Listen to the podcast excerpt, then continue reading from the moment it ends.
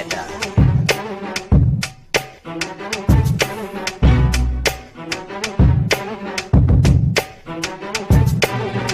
Outlet finds Jason Richardson. Look out! 360 is the hops. This is impressive right here. We talked about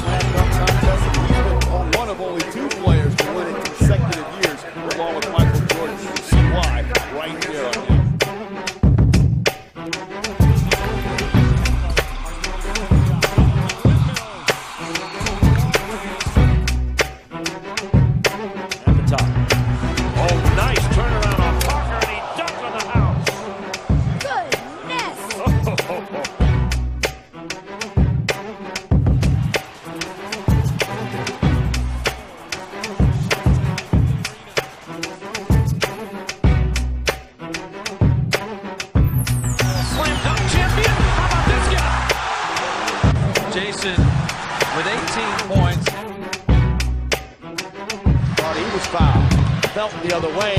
Richardson. Poster over Manu.